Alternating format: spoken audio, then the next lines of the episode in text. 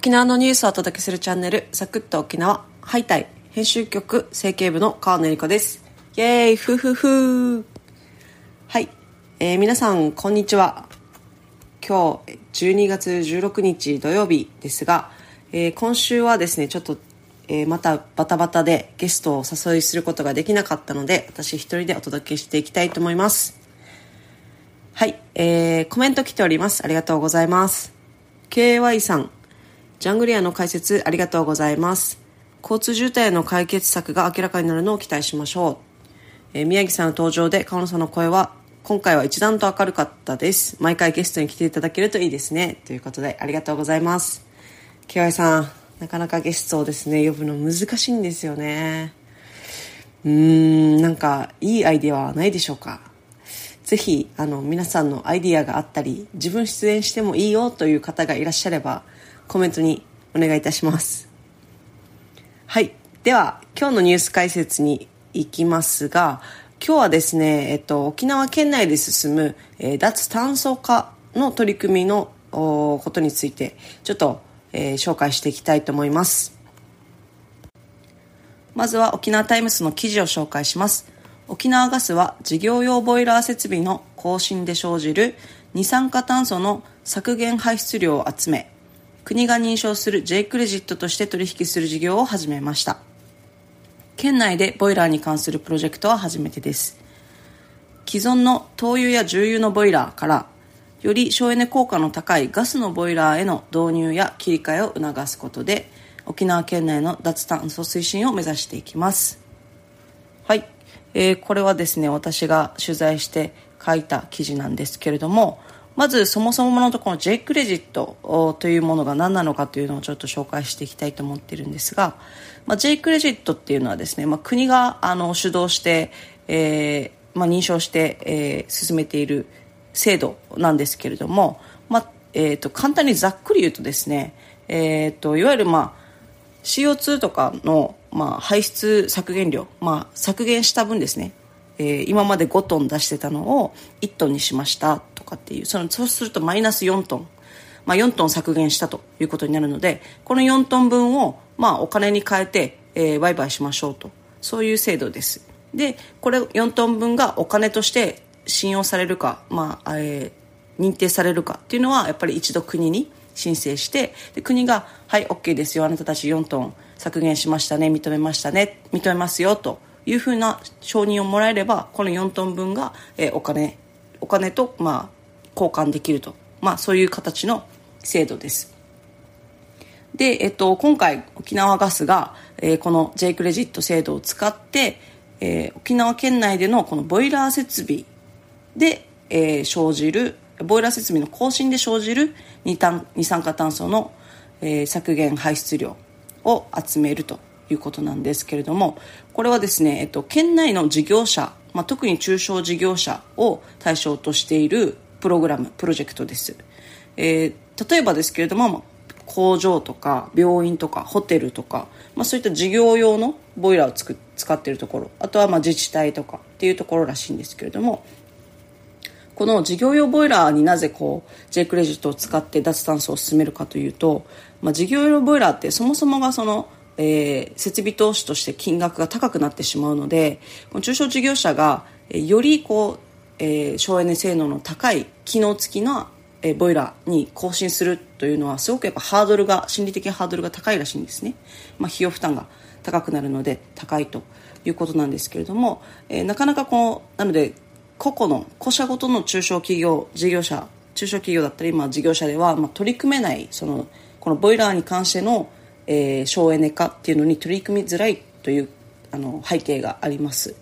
なので沖縄ガスさん、まあ、そのガスの大元の供給元なんですけれどもガスさんが、えー、中小企業がこう参画できる枠組みということで沖縄ガスカーボンクレジットクラブっていうのを設立しましてそこに参画した中小事業者がもしこうボイラー設備の更新とか、まあ、高機能化っていうのを果たした上でで、えー、結果的にこう CO2 の排出量っていうのを削減した場合はこの排出量削減した分を沖縄ガスさんが集めてこれをまとめて J クレジットとして、えー、国に申請して取引しますよというビジネスというか、まあ、そういう制度になっています。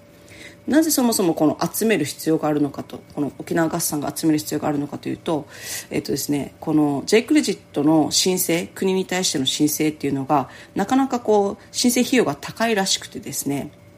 あの一つ一つのこの中小規模の、まあ、事業者単位の CO2 削減量っていうのだけではなかなかそのコストパフォーマンスが悪いと。この費用がすごくこの高いので自分たちがその、えー、費用をかけて J クレジットですって申請してももらえるその対価としてあの売買できる対価としてその割に合わないのであまりこうこしゃこしゃでそのやっていくっていうそのメリットもないと。いうことなので、えー、今回沖縄合算が、えー、みんなの削減分を集めて全部を集めた上で申請して取引してその一部をあの、まあえー、排出量削減分に応じて対価をバックしますよという仕組みを作ったということなんですね。まあ、あのこの参画する事業者にはもちろんなんですけれども、まあ、このクラブとして この収益というか、まあ、その脱炭素で得られた対価の一部から、まあ、地域の社会福祉団体などへ寄付するというようなことも検討しているようです。また将来はですね、沖縄ガスさんが カーボンオフセット付き商品として、まあ、ガスの新しいプランを発売することなども検討しているそうです。えー、なんかですね、この沖縄県内でもですね、徐々にこの J クレジットを活用した事業とか、プロジェクトみたいなのが動き出しているなというのが、今回この取材を通して感じました。えー、というのはですね、11月20日頃にですかね、えー、の沖縄タイムズの記事で載っているんですけれども、まあ、琉球銀行さんが、まあ、全国の銀行で初めて J クレジットを利用してですね、え、企業やあの自治体のこの排出枠を取引する事業を始めたよっていうことも、まあ、載っていて、まあ、これも私が書いたんですけれども、まあ、琉球銀行さんは、えっ、ー、と、 ZEH 住宅、いわゆる省エネ性能の、まあ、高い住宅で、えー、削減された排出量削減分をまあ取引して皆さんに還元しますよという同じこの、えー、何かこうグループを作ってみんなの排出量分みんなの削減分を、えー、集めて、えー、まとめて取引しますでその得た利益っていうのをまあ還元したり、まあ、まあ社会全体に還元するという意味で還元していくっていうようなこの仕組みもですねすごく似てはいるんですけれども。まあ、こうなかなかこう J クレジット制度はですね、えー、デメリットとして言われるのがやっぱ申請費用がすごく高いと。もう何百万何千万という世界でやっていくかかるみたいなのでなのでなかなか個人のその絶地住宅の削減分では無理だと。いうことだとか、まあ、この中小企業の削減分ではなかなかコスパがペイしないというようなことがあるのでそれをですねみんなでまとめて、えー、集めて取引しましょうっていうところはすごく親和性があるというかそうすることによってでも県内全体もですね進めて脱炭素を進めていけることができるのですごくあの有効的な取り組みじゃないかなと思います。もちろん自社のそのすごく大型な投資、えー、設備で、えー、自分たちだけの